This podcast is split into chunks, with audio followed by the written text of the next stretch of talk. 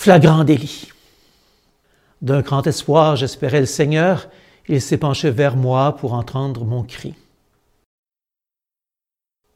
J'ai cru mourir lorsqu'ils m'ont arraché au corps de mon bien-aimé. Je me suis débattu, j'ai crié. Traîné, traité traîné, je me suis tu. J'ai perdu connaissance quelquefois. Chantais encore le souffle de mon bien-aimé sur moi, mais assuré par les blessures, les égratignures et les coups que je recevais. Ils m'ont lâché au pied du jeune rabbi de Nazareth. J'y suis resté, brisé, incapable de parler ou de regarder. Cela me semblait avoir duré longtemps. Rien ne se passait. Le rabbi a parlé, j'ai à peine entendu ce qu'il dit. Lorsque j'ai relevé les yeux vers lui, il m'avait appelé. Nous étions seuls. Il m'a traité avec bienveillance, m'a redonné la parole, m'a dit qu'il ne me condamnait pas.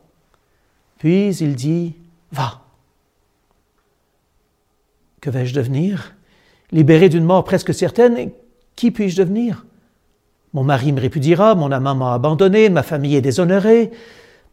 Je suis une pécheresse pardonnée, oui. Lui, croit que je pourrais ne plus pécher. Il me souhaite, il m'en prie. Comment imaginer une suite à ma vie? Que puis-je espérer? Au son de sa voix, je me suis senti capable de me relever. Je me suis levé et j'ai marché. C'était comme si sa voix me soulevait. Puis je me suis écroulé quelques pas plus loin, recroquevillé au pied d'un mur du temple. Il ne me voyait plus. Et en tourbillon, les images revenaient, les, émotions aussi. J'ai pleuré longuement. Lentement, je me suis redressé, les larmes coulaient encore, mais il m'avait dit va. Il m'avait invité à agir. Je me remets en marche.